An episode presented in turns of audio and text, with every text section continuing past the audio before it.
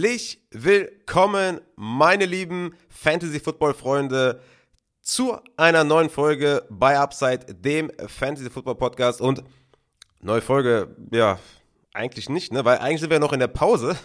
es ist quasi eine Bonusfolge. Ein Fragen-Podcast, habe ich mir gedacht, starte ich heute, weil ich nämlich in die Rookie-Evaluation reingegangen bin gestern und heute was die Wide Receiver und Running Backs vor allem angeht, äh, Quarterbacks und Tight Ends, bin ich noch nicht zugekommen und dachte mir halt, wenn ich mich hier schon äh, zwei Tage lang acht, neun, zehn Stunden einsperre, dann kann ich auch am Ende noch vielleicht einen kleinen Fragen-Podcast aufnehmen. Hab dazu aufgerufen auf den sozialen Netzwerken, at Raphael Upside, ne? Äh, wisst ihr Bescheid, oder at Upside Fantasy, gerne folgen und habe einfach gefragt, habt ihr Fragen zu gewissen Spielern, habt ihr Fragen zu gewissen Positionsgruppen, was interessiert euch? Vielleicht auch äh, Trade-Fragen, allgemeines, äh, alles rund um Fantasy und äh, da die Resonanz jetzt so groß war, habe ich mir gedacht, okay, mache ich halt einen Teil 1 und einen Teil 2, deswegen heute Teil 1. Ähm, tatsächlich der erste Fragen-Podcast in dieser Saison, weil die Saison ist ja quasi vorbei, die 2021er Saison, die 2022er fängt jetzt quasi an mit der Free Agency und äh, mit, der, mit dem ganzen Draft. Äh, Process. Und von daher dachte ich mir, okay, Fragen-Podcast Teil 1 startet heute. Und ich will auch gar nicht drum rumreden und, und gar nicht viel, viele Worte verlieren am Anfang, sondern direkt einsteigen in die Fragen. Dann klärt sich alles von alleine, was ich vielleicht von der Wide Receiver Klasse halte oder von der Running Back Klasse. Das kommt dann hier mit den Fragen. Und den Anfang macht äh, die äh, Fellas. Der gute Dominik fragt, hast du verschiedene Metrics, nach denen du Rookies bewertest und wie fallen sie ins Gewicht? Worauf achtest du mehr? Filmgrade oder Analytics? Und ja, das ist wirklich auch eine, eine, eine gute Frage, wie so die Rookie-Evaluation aussieht bei den Leuten. Ne? Ich finde das auch immer, immer relativ interessant, wonach man geht. Es gibt ja die, die Kategorie klare Filmgrinder, ja, es gibt die Kategorie Hardcore Analytics, Leute, die sagen, ey, mit Film will ich nichts zu tun haben. Auf der anderen Seite, ey, mit, mit, mit Stats will ich nichts zu tun haben. Und ich bin da so ein Mittelding, tatsächlich. Also, ich, ich versteife mich da nicht auf eine, auf, auf ein Prozedere, sondern ich versuche irgendwie beides irgendwie ähm, bestmöglich auszufüllen. Natürlich bin ich kein Pro, ja, das muss man natürlich an, an der Stelle sagen. Gerade was das Filmgrinding angeht, sind wir da natürlich in Deutschland ja, haben wir da sehr viele Experten, ne? den, den Adrian Franke, Jan Wegwert, Julian Barsch, äh, ne? zusammen mit dem Yannick natürlich auch, die auch hier bei uns noch Teil des Podcasts sein werden. Ne? Der, der, der Schimmel wird hier zu Gast sein, der Scouting Lens wird natürlich auch zu Gast sein. Also wir werden da noch einige Leute einladen. Ne? Natürlich ist es auch erstmal ein erstes Overview hier natürlich, aber die richtigen Filmgrinder, ja, die, die, die, die werden wir natürlich hier einladen. Die bringen auch nochmal eine andere Perspektive ran, also was ich, was ich auch immer sehr wichtig finde, äh, von dem man auch vieles lernen kann, ja, die das auch seit Jahren mache, machen. Und ich, ich finde, da kann man nur von lernen. Und, und äh, ich finde das, äh, ja, ich finde das immer ganz komisch, dass man sich da battelt, ja, diese Filmguys und Analytics Guys, dass die eine Seite denkt, sie könnte es besser als die andere. Ich verstehe das nicht, dass man sich da nicht irgendwie zusammentun kann. Und wie gesagt, also die letzten drei Jahre bin ich halt äh, so vorgegangen, also seit 2019, das war meine erste Klasse, die ich quasi so evaluiert habe, rückblickend auf jeden Fall eine schwierige Draftklasse, wenn man sich das mal so anschaut, dass man da so viel Text hatte. Aber gut, klar, ne? Ähm, genau, also wie ist meine Rookie-Evaluationsphilosophie? Es ist so, dass ich mir natürlich einen Eindruck verschaffe anhand von Stats, wie ich eben schon gesagt habe, aber White Receiver natürlich sowas wie ein Early Declare, ja, so Hashtag Dwayne Askewich zum Beispiel. Breakout Age ist natürlich wichtig, Dominator Rating, ähm, Target Share, vor allem dann Best Season Target Share ähm, das sind so Sachen, die natürlich wichtig sind. Dann natürlich einen Eindruck verschaffen anhand von Cut-Ups, ja, also wenn ihr bei YouTube irgendwie eingebt, Drake London versus Notre Dame oder sowas, Cut-Ups, dann, äh, dann siehst du halt jedes Play gegen Notre Dame mit Drake London. Egal, ob er den Ball bekommt oder nicht. Und das ist halt auch ziemlich cool, was so sein Effort angeht, was sein Blocking angeht, äh, wie er Route verkauft und sowas. Ne? Das ist natürlich alles sehr wichtig. Und was ich auch ganz geil finde, der Spieler wird halt auch eingekreist. Ja? Also manchmal, also wenn du jetzt nicht so tief drin bist im College Football wie ich, ja, dann ähm, ist das schon ganz cool, wenn du immer auf den Spieler achten kannst, weil der halt eingekreist ist. Also das finde ich mal ganz cool. Und du kannst halt irgendwie ziemlich schnell dir einen Überblick verschaffen. Ne? Wie gesagt, ich bin kein Hardcore Deep Grinder. Ich gucke mir halt zwei, drei Spiele an äh, von einem Rookie Wide Receiver, vielleicht auch mal vier, fünf oder was. Ausgewählte Spiele. Ähm, und so habe ich dann auf jeden Fall mal einen Filmeindruck vom Spieler und ein Stat-Eindruck von einem Wide Receiver an der Stelle jetzt, äh, wenn ich jetzt bei den Wide Receivers bleibe, ja, dann füge ich das halt zusammen und dann gucke ich halt, äh, wie die Experten halt meines Vertrauens das so sehen. Ja, also wie gesagt, ich bin kein Pro, ich halte mich nicht für den äh, besten Experten, der das hier macht. Und ich finde, man kann von jedem lernen. Und ich finde das dann immer sehr interessant, äh, wenn dann vielleicht ein Julian Barsch mir sagt, ey, warte mal kurz, aber der Wide Receiver von Ohio State, der hatte aber am Anfang der Saison High Ankle Sprain oder der ist irgendwie aus der Rotation rausgerückt, wegen was auch immer, ja, dann, dann kann ich davon ja nur profitieren, ja. Und vielleicht habe ich was übersehen. Ja, vielleicht muss ich nochmal irgendwo drüber schauen, vielleicht muss ich nochmal was justieren. Vielleicht ähm, ist mir im ersten Schritt hier bei diesem Overview vielleicht was nicht aufgefallen und der Schimmel, der Julian, der Adrian können mir sagen, ey, beachte doch mal vielleicht das. Vielleicht ist das vielleicht auch stärker gewichtet als das, was ich bisher hatte. Und ich finde, so kommt dann im Endeffekt nach ein, zwei, drei, vier Wochen ein, ein, ein ganzes Bild raus. Ähm, und wie gesagt, ich glaube, die letzten Jahre hatte ich da immer ein ganz gutes, gutes Gefühl. Bei der Evaluation, hatte ganz gute Rankings. Ne? Jamar Chase zum Beispiel war mein Wide Receiver 12, glaube ich, im All-Veteran und All-Rookie-Draft, also ne, im, im 2021er Dynasty-Ranking auf der Wide Receiver-Position hatte ich ihn als Wide Receiver 1, soweit ich mich erinnern kann. Also da war ich ziemlich hoch. Ich hatte, fand ihn ziemlich geil. Ich weiß, es gab einige, die hatten Bedenken und hatten vielleicht einen Jane Waddle vor oder wen auch immer. Ähm, wie gesagt, da, äh, ich, man sollte auch auf jeden Fall das nicht daran anknüpfen oder ein, ein, jemanden das Vertrauen nicht schenken anhand der Results, sondern vielleicht anhand der, des Process und, und ähm, im Endeffekt ist die Rookie, sind Rookie Right Receiver und Running Backs und Tight Ends und Quarterbacks haben noch nicht auf NFL-Level performt und das ist, glaube ich, ein wichtiger, wichtiger Stand und es gibt ziemlich viel, was man bei der Evaluation berücksichtigen muss, meiner Meinung nach, zum Beispiel bei den Quarterbacks, wenn man mal hier positional durchgeht, bei Quarterbacks zum Beispiel, finde ich Horror zu evaluieren. Hands down, einfach eine Position, die, die willst du nicht evaluieren. Du, du kannst da nur Fehler machen. Ja, natürlich kannst du hier und da, kannst du richtig liegen, aber ey, Umstände sind wichtig. Supporting Cast, Coaches, Scheme, ne? Alles, was da so zusammenhängt, alles super wichtig. Die Mentalität ist wichtig, ja. Work Ethic ist wichtig. IQ von dem Quarterback ist wichtig. Level of Competition kannst du halt auch schwer einschätzen, wie das übertragbar ist in der NFL. Natürlich nimmst du dir hier und da ein paar Parameter und guckst natürlich, ob die passen. Aber das ist, das ist so, also Quarterback ist die mit Abstand schwierigste Position zu evaluieren. Und für mich aus Fantasy-Sicht natürlich hier total einfach, ähm, das Wichtigste quasi für mich ist halt auch der Rushing Floor, ne? oder Dual Threat Quarterbacks natürlich haben natürlich einen enormen Push. Äh, ne? Malik Willis zum Beispiel kann ich mir kaum vorstellen. Ich habe die noch nicht evaluiert, aber ich kann mir nicht vorstellen, dass ich den Outside Top 3 habe, ja, weil einfach das Element mitbringt, was im Fantasy Football halt dieser Cheatcode ist, ja. Aber auch da, ich wie gesagt, ich finde, packst du vielleicht Zach Wilson zu den Niners, haben wir heute einen anderen Zach Wilson, als wir jetzt bei den Jets haben. Packst du einen Trevor Lawrence, nicht zu den Jacksonville Jaguars, wo alles in die Brüche gegangen ist, sondern zu Sean McVay, dann ist alles anders. Ja, das ist, das ist einfach super wichtig, wo die Quarterbacks landen und vor allem wissen wir nicht, wie die Quarterbacks drauf sind. Ja, wie hart sie an sich arbeiten. Der Tom Brady war nicht das beste Talent, aber ist der beste Quarterback aller Zeiten.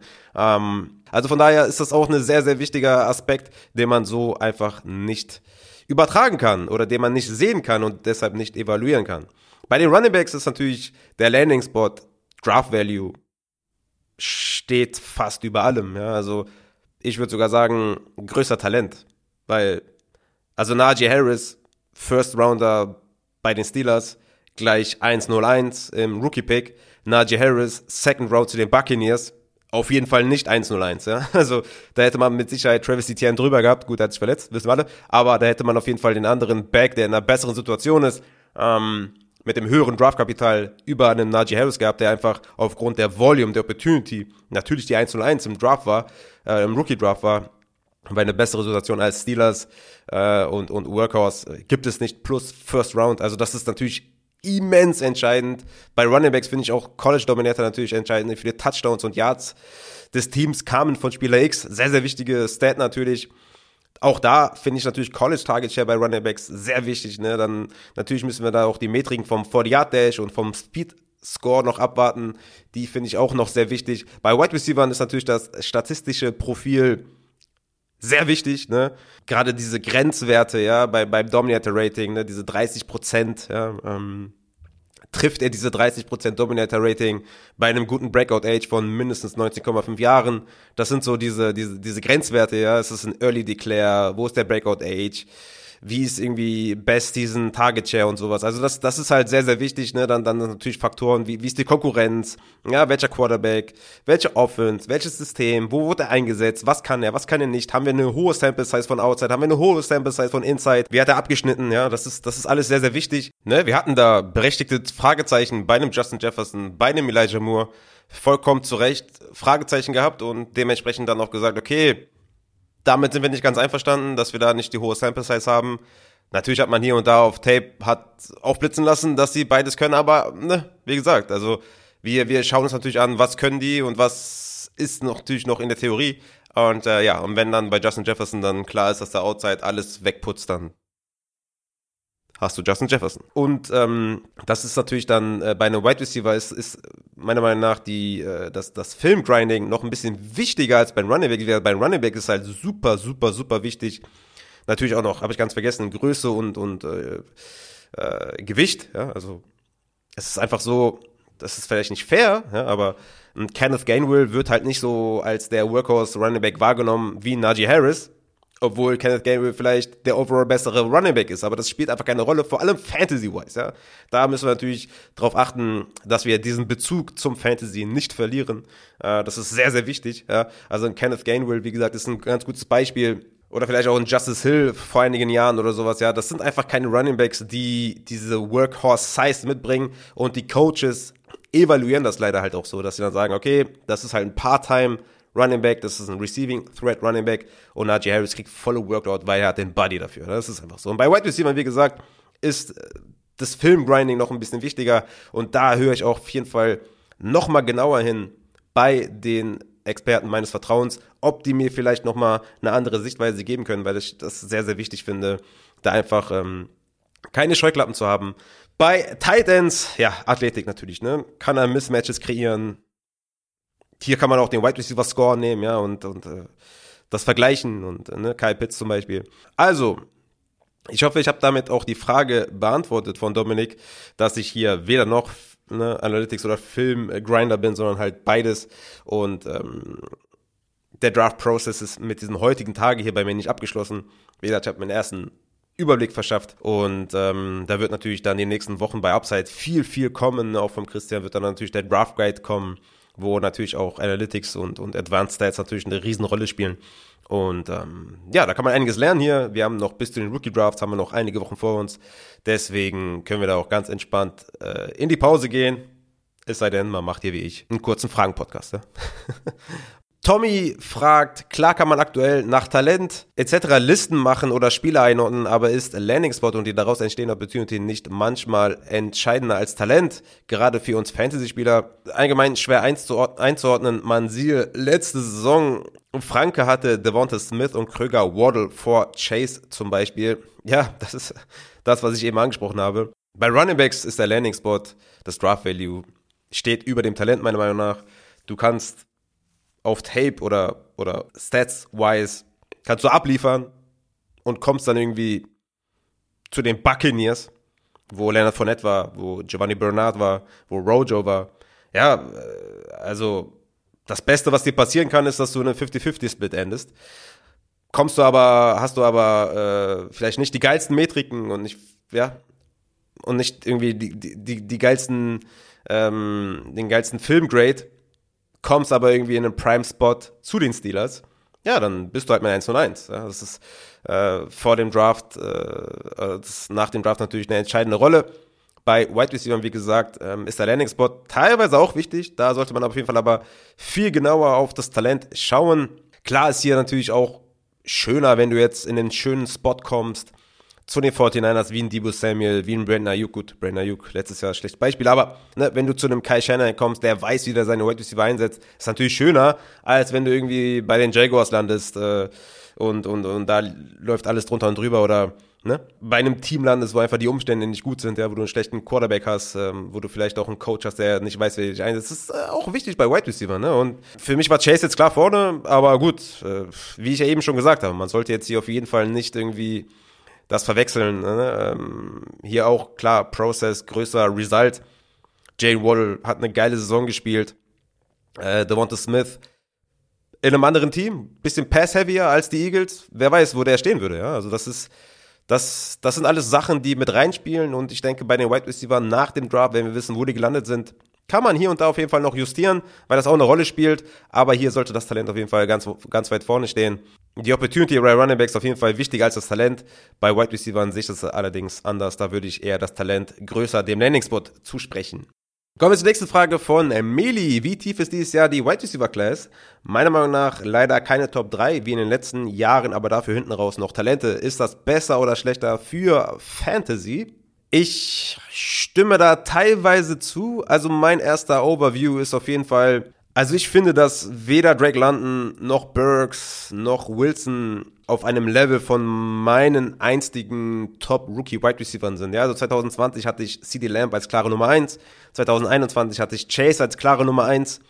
Das sehe ich dieses Jahr auf jeden Fall nicht. Ja. Also für mich erinnert mich, also die Klasse erinnert mich mehr an die 2019er Draft Class als an die 20er oder 21er. Also 2019 hatte ich zum Beispiel AJ Brown, DK Metcalf, Hollywood Brown und natürlich zu meiner Schande muss ich gestehen, in Kiel Harry recht eng beieinander wo sich halt so keiner richtig abgesetzt hat. Und so ist das auch dieses Jahr. Ne? Wir haben da, ich würde sagen, vier Wide Receiver, die ich da sehe, ähm, stand jetzt, die ich da so in einem Tier habe. Ja, also wie gesagt, Burks, für mich da sogar die Eins, ähm, Drake London, Garrett Wilson, Jameson Williams, muss natürlich schauen, äh, Pickens, auch ein interessanter Wide Receiver. Also wir haben da vier, fünf recht unterschiedliche Wide Receiver, die man meiner Meinung nach getrost auch miteinander eintauschen kann oder austauschen kann. Und, und, und es kommt so ein bisschen drauf an, welchen Receiver-Typ man da mag, ne, habe ich so das Gefühl. Ähm, ist sicherlich auch ein Faktor, wo diese Spieler landen, ja. Ich denke mal, die, die Buccaneers sind, sind äh, ein Team, was vielleicht auf dem Wide Receiver aus ist, die, die Falcons mit Ridley vielleicht jetzt äh, gehen sollte, ja. Also es kommt schon, ich, ich, sehe hier keinen Top 10, auch im Draft, äh, auf jeden Fall nicht, dass da ein Wide Receiver in Top 10 geht, so wie letztes Jahr. Ähm, da muss ich schon sagen, war ich auch relativ enttäuscht von dieser Klasse. Es gibt natürlich auch Wide Receiver, die, die gut Upside mitbringen, aber ich sehe da keinen, der sich ganz klar absetzt, wie halt ein CD Lamb oder wie halt ein Jam, äh, Jamar Chase. Das sehe ich leider nicht. Und klar, hinten raus, ne, wie du sagst, ähm, hinten raus noch Talente ja, klar, hinten raus werden wieder die Pfeile geworfen und, und, und entweder hittest du halt einen Terry McLaurin oder einen Deontay Johnson in der zweiten, dritten Runde oder du holst dir halt einen Hakim Butler oder einen JJ Arcega Whiteside oder einen Kevin Harmon oder einen Paris Campbell, ja. Das sind dann halt die, das, das sind dann halt so die, die Throws, die du hast, ja. Wirfst du halt auf den roten Punkt an der Dartscheibe oder triffst du nicht mehr die Dartscheibe, ja. Das ist dann, das wird dann halt die, die, die Frage sein. Ähm, deswegen habe ich halt lieber eine Spitzengruppe aus ein, zwei Leuten. Von mir aus auch nur einer. Von mir aus auch nur ein, ein, ein Elite-Spieler, den ich da sehe, als jetzt vier, fünf auf einer ähnlichen Stufe, weil dann setzt sich halt keiner ab und dann wird das halt mit dem, mit dem, dieses, der Glücksfaktor erhöht sich einfach nur meiner Meinung nach. Wenn du halt mehrere Wide Receiver auf einer Stufe hast, erhöht sich meiner Meinung nach ganz klar der, der Glücksfaktor. Und irgendwann hört es dann auch auf mit, mit dem, mit dem, ähm, irgendwann stößt Analytics und Scouts oder Scouting auch an, an seine Grenzen und es ist im Endeffekt dann nur noch ein Ratespiel. Und ich hätte schon lieber einen Chase oder einen Lamp als jetzt irgendwie zwei, drei, vier DKs, Hollywoods oder sowas. Äh, von daher ist das, äh, muss ich sagen, ist das schlechter für Fantasy tatsächlich. Also klar kann aus einem Pool von vier, fünf, sechs Spielern, die auf einer Stufe sind, ja, können ein, zwei richtig rausknallen, aber da ist dann natürlich auch die Fallhöhe ähm, natürlich deutlich höher, als jetzt, wenn du halt ein, zwei klare Frontrunner hast. Hä? Kommen wir zur nächsten Frage von Flo W. Bei wem siehst du das größte Upside in der Wide Receiver Class dieses Jahr? Bin, was das angeht, ziemlich high on London und Pickens.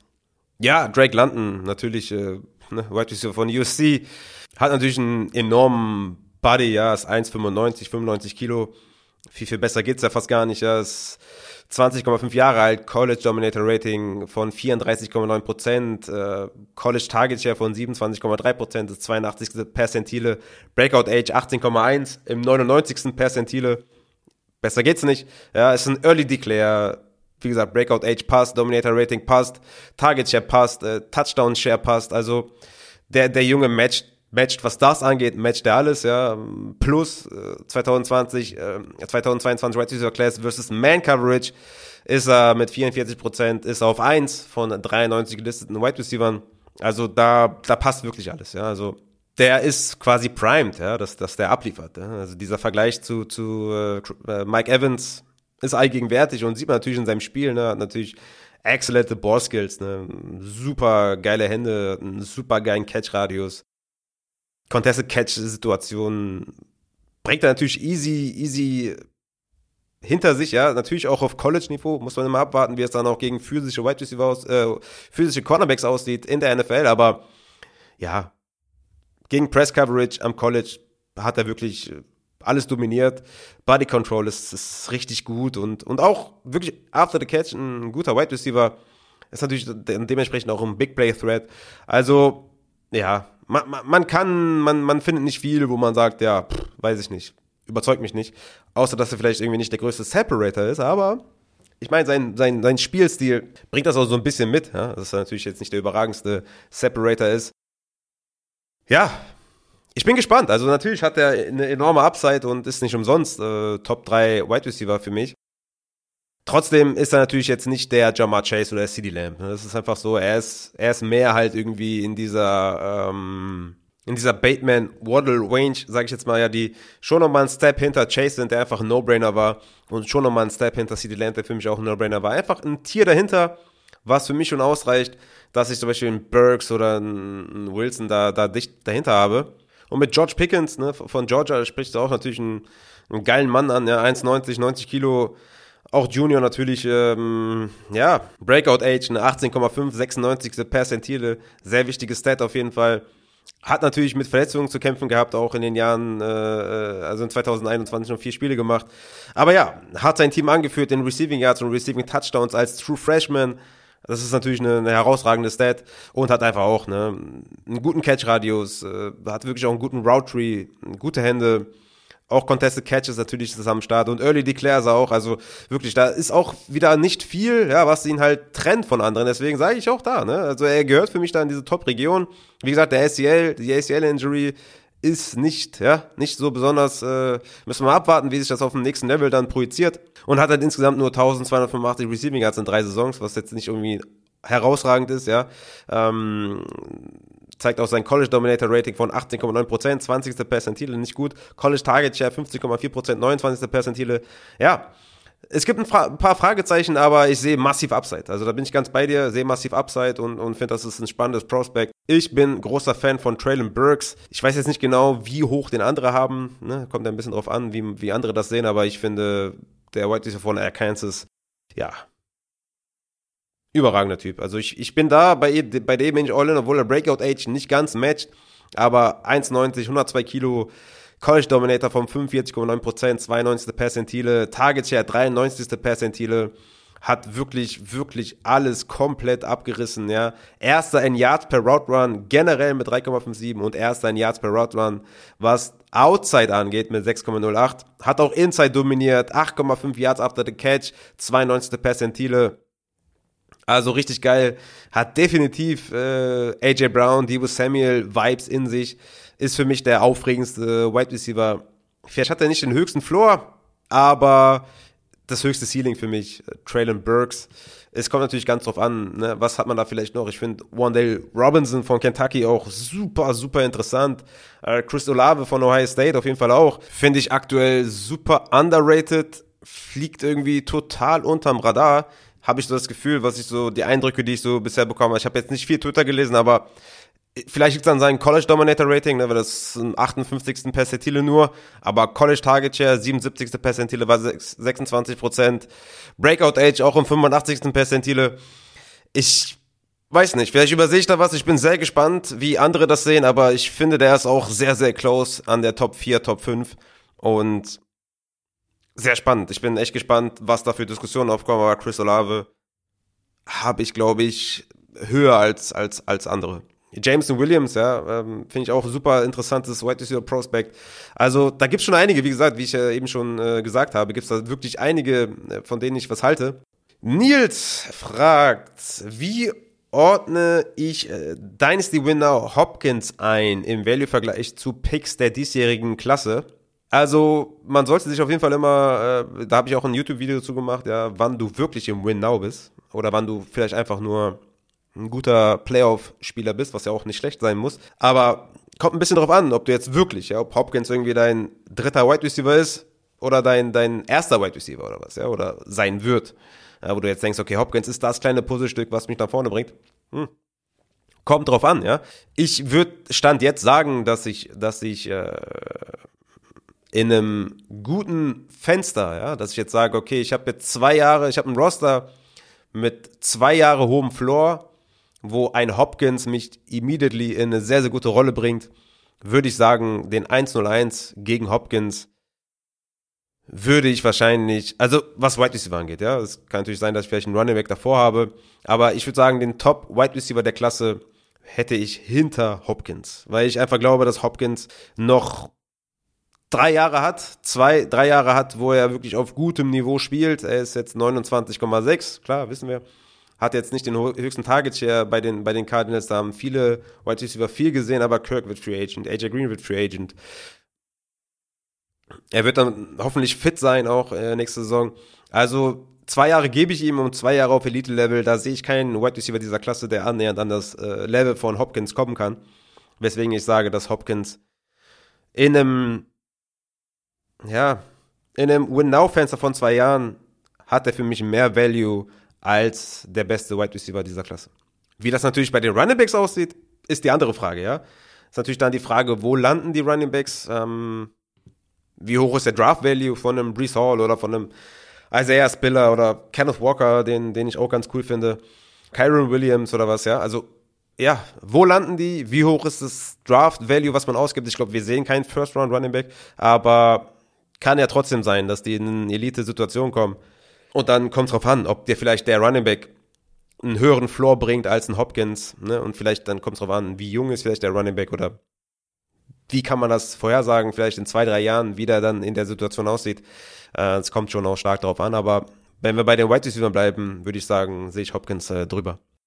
Dann haben wir Catalinus. Moin Rafa. Frage zur Draft Class. Wo würdest du die ersten drei Running Back Right Receiver Prospect aktuell einordnen? Also in welcher Runde in einem Startup Draft draften? In welcher Range siehst du sie zu den aktuellen Running Back Right Receivers? Also mit wem vergleichbar von der Draft Position? Und da muss ich sagen, äh, Full Disclosure auf jeden Fall, habe die Rookies halt noch nicht eingegliedert. Ne? Ich bin noch im Process. Ich habe die Rookies äh, noch nicht in die Dynasty Rankings eingepflegt. Und gerade bei den Running Backs kommt es natürlich stark darauf an, wo die landen, habe ich eben schon gesagt. Also Brees Hall ist für mich da auf jeden Fall die Nummer eins mit extrem massivem Riesenabstand, ähnlich wie es letztes Jahr für mich Najee Harris war, aufgrund natürlich Workhorse Size, ja, also 1,85, 99 Kilo. Brees Hall matcht alles, was du willst, ja, der hat alles, der hat College Dominator Rating und im 95. Percentile College Target Share im 80. Percentile, 59 Receptions in den letzten zwei Jahren, nur zwei Drops dabei. Also, ja. Hat bei Iowa State wirklich abgeliefert ohne Ende. Ähm, ich glaube, der ist der erste Running Back vom Board und ich glaube, der ist halt, der kommt, der ist halt ein Najee Harris Type of, ja. Der kann laufen, der kann fangen. Was willst du mehr? Also, wie gesagt, ich glaube, da ist natürlich dann schon auch entscheidend, wo er landet, aber ich denke, dass der ein sehr, sehr gutes, ähm, ein sehr, sehr, guten, sehr gutes Profil mitbringt und ähm, dass ich den schon, schon sehr hoch sehe. Ja, also ich würde jetzt nicht direkt sagen Top 12, aber er wird, er wird schon nah dran kommen. Also muss ich dann nochmal gucken, ja, wie genau sich die, ganzen, die, die ganze Sache entwickelt. Ja, ich habe jetzt, äh, ja, also Joe Mixon ist, hat, hat natürlich auch schon seine Touches bekommen und, und Devin Cook oder was. Muss man mal schauen, ob man den da so dazwischen packt, ja, vielleicht Top 10, Top 12, je nachdem, wo er landet, äh, zu welchem Team er kommt, was, also wie sein Draft Value ist, dann wird er da schon, äh, schon so in die Top 12 Regionen rutschen auf jeden Fall, ne? Und es kann sein, dass er auch der Einzige bleibt, der da, der da reinrutscht, ja, also Spiller, klar, finde ich auch natürlich jetzt äh, nicht, dass der ein schlechter, schlechtes Prospect ist, ja. Hat auch natürlich hier äh, ein College Target Share im 75. Percentile. Hat auf jeden Fall auch Three Down Back Ability auf jeden Fall. Da hat mir das Tape tatsächlich, also da gefallen mir die Zahlen besser als das Tape, muss ich wirklich sagen. Ne? Also ich habe ja eben gesagt, dass das Tape da bei, bei den Running Backs nicht so extrem wichtig ist. Aber ja, er hat halt so eine Average bis gute Vision, okay, ne, ist Geduld an der Line auf jeden Fall. Manchmal aber auch zu geduldig. Äh, Long Speed ist auch nicht geil, ja, also gegen DBs, da wird er easy eingeholt. Äh, gegen Linebacker, okay, da geht's einigermaßen. Aber wie gesagt, Burst ist halt auch nicht so seins, ne? Ist relativ shifty und hat natürlich eine gute Contact Balance, ne? Klar, ich meine, äh, hat natürlich eine gute Size auf jeden Fall, aber wie gesagt, ähm, ich fand einfach, dass er manchmal zu behäbig aussah und ich kann mir gut vorstellen, dass das eher so ein Zach Moss Type of Running Back wird, als jetzt irgendwie ein Javonte Williams oder so, ne? Ähm, ist natürlich ein besserer Passcatcher als jetzt irgendwie ein Zach Moss, aber ähm, ja, ich habe da so meine Schwierigkeiten und vor allem Passblocking hat mir auch nicht gefallen. Was auch wichtig ist tatsächlich, ja, ist, ist, ist man Pass-Pro oder nicht. Ja. Also er Spiller soll, also wie auch er, ne? in einer guten Umgebung, okay, fair, alles gut.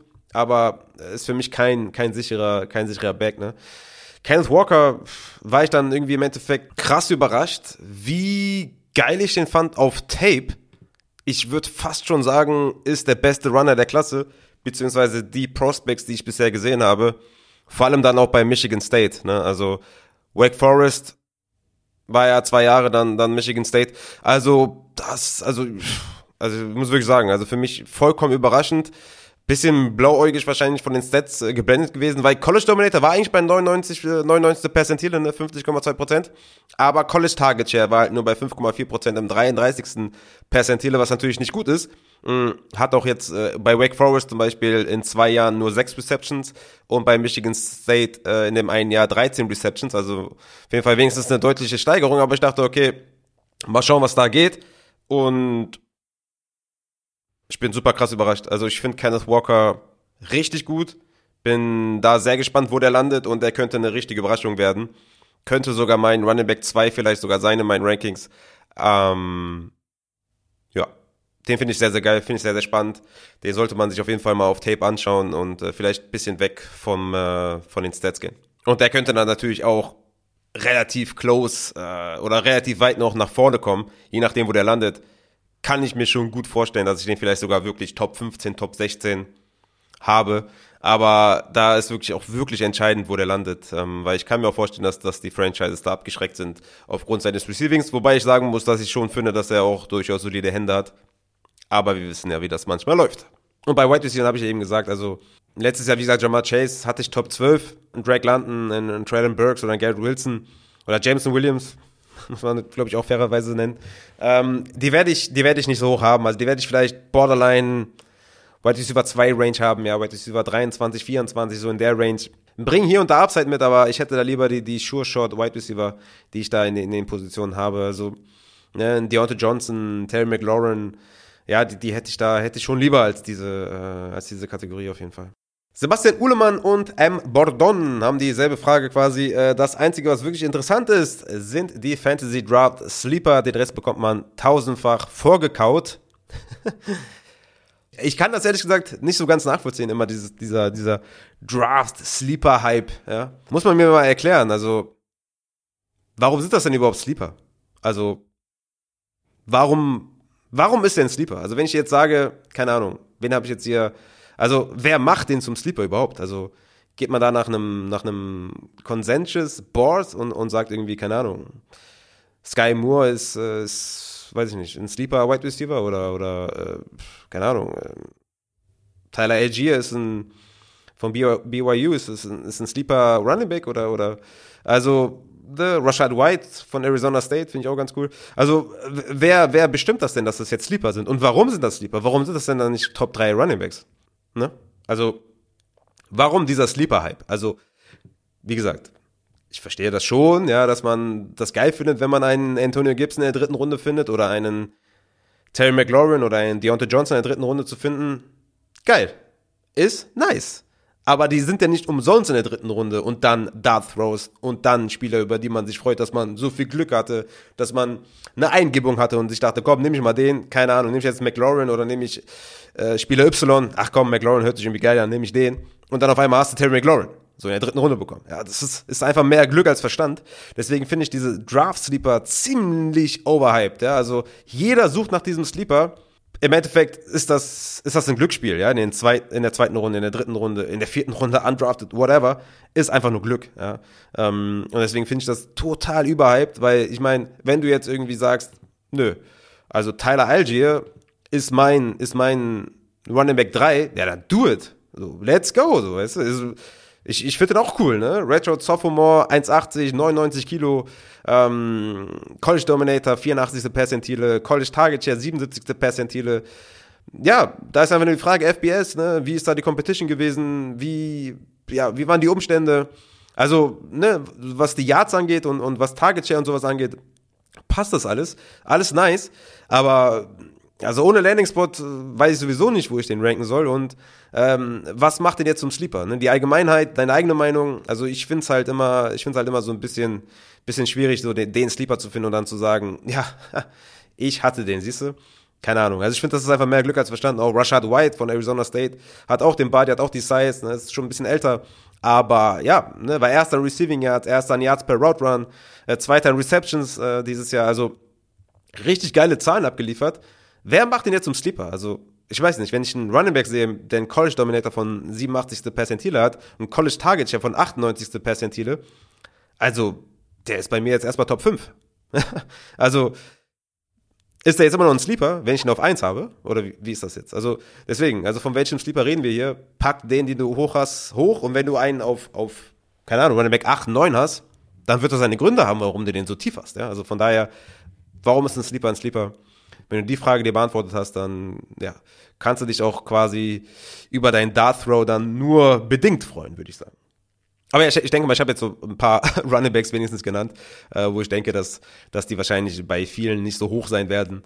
Und bei Wide Receivers, ja. Ne? Robinson, super interessanter Wide Receiver. Sky Moore, wie gesagt, weiß ich nicht, wie hoch der gehen wird, aber das ist auf jeden Fall einiges an Upside, aber Schauen wir mal, ne, wo die dann landen, was für eine, was für eine, ähm, was für ein Draftspot die bekommen, welche Aufmerksamkeit die bekommen. Also das, das wird alles dann äh, zu sehen sein. Burrito von White Receiver und Quarterbacks hat man schon einiges gehört. Mich würden vor allem die Running Backs für die ersten beiden Fantasy-Runden interessieren. also, das sind im Endeffekt das ja dann wahrscheinlich zwölf Running Backs oder zehn Running Backs.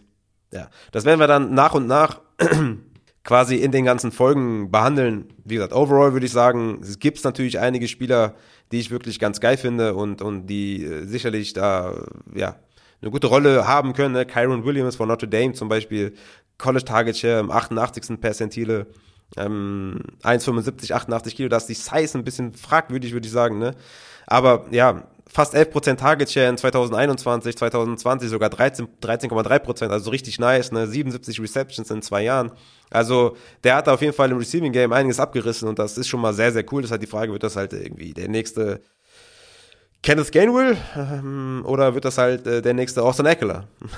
und das ist dann die Frage, wie die, wie die Coaches das evaluieren. Aber ich finde, äh, Kyron Williams finde ich nice. Finde ich sehr nice. Da kann man auf jeden Fall, denke ich mal, einiges erwarten. Ähm, wie gesagt, äh, Brees Hall, Spiller, finde ich auch cool. Äh, Kenneth Walker, Rashad White und, und, und Tyler Algier finde ich ein bisschen underrated. Ähm, und der Rest wird dann halt wirklich äh, irgendwo in der Versenkung verschwinden. Und halt noch irgendeiner von den ein, zwei in, den, in, den, in der zweiten Runde, der dann halt ja, trotzdem irgendwie noch reinrutscht. Kommen wir zur letzten Frage von hervorragend. Vielleicht welche Prospects für den Dynasty Draft in der ersten Runde interessant sein könnten. Ja, und, und wie ich eben schon gesagt habe, also ich, ich glaube, dass, dass ähm, die Running Backs sehr, sehr stark vom, vom Landing Spot ähm, abhängig sein werden. Brees Hall ist für mich da ganz vorne dabei, einfach weil er ein Workhorse ist. Ich meine, für Spiller und, und, und Walker kann man auch einen Case machen, ne? Für, für Kyron Williams, wie gesagt, im Receiving Game. White und, und, und Tyler Algier finde ich richtig geil. Also ich bin mal gespannt, was da so die anderen Experten sagen, wenn ich mich jetzt mal ein bisschen links und rechts umhöre, wie die das so sehen, weil da hört schon fast auf für mich tatsächlich. Also das sind so meine, meine Kernspieler. Vielleicht kommt der eine oder andere noch dazu durch irgendwelche rechts und links Beeinflussung, ja. Also aber Hall, Spiller, Walker, Williams, White, Algier, das sind so, das sind so die Running Backs, die ich geil finde.